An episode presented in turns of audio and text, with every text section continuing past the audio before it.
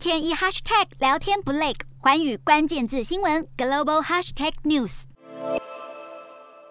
马来西亚前首相马哈迪目前仍在国家心脏中心接受治疗，一度还传出病危。而他的女儿就表示，目前马哈迪已经清醒，并且能够与家人互动，希望民众不要散播没有经过证实的消息。好，马哈迪在过去一个月里三度前往国家心脏中心接受检查以及治疗，并且还住进心脏重症加护病房。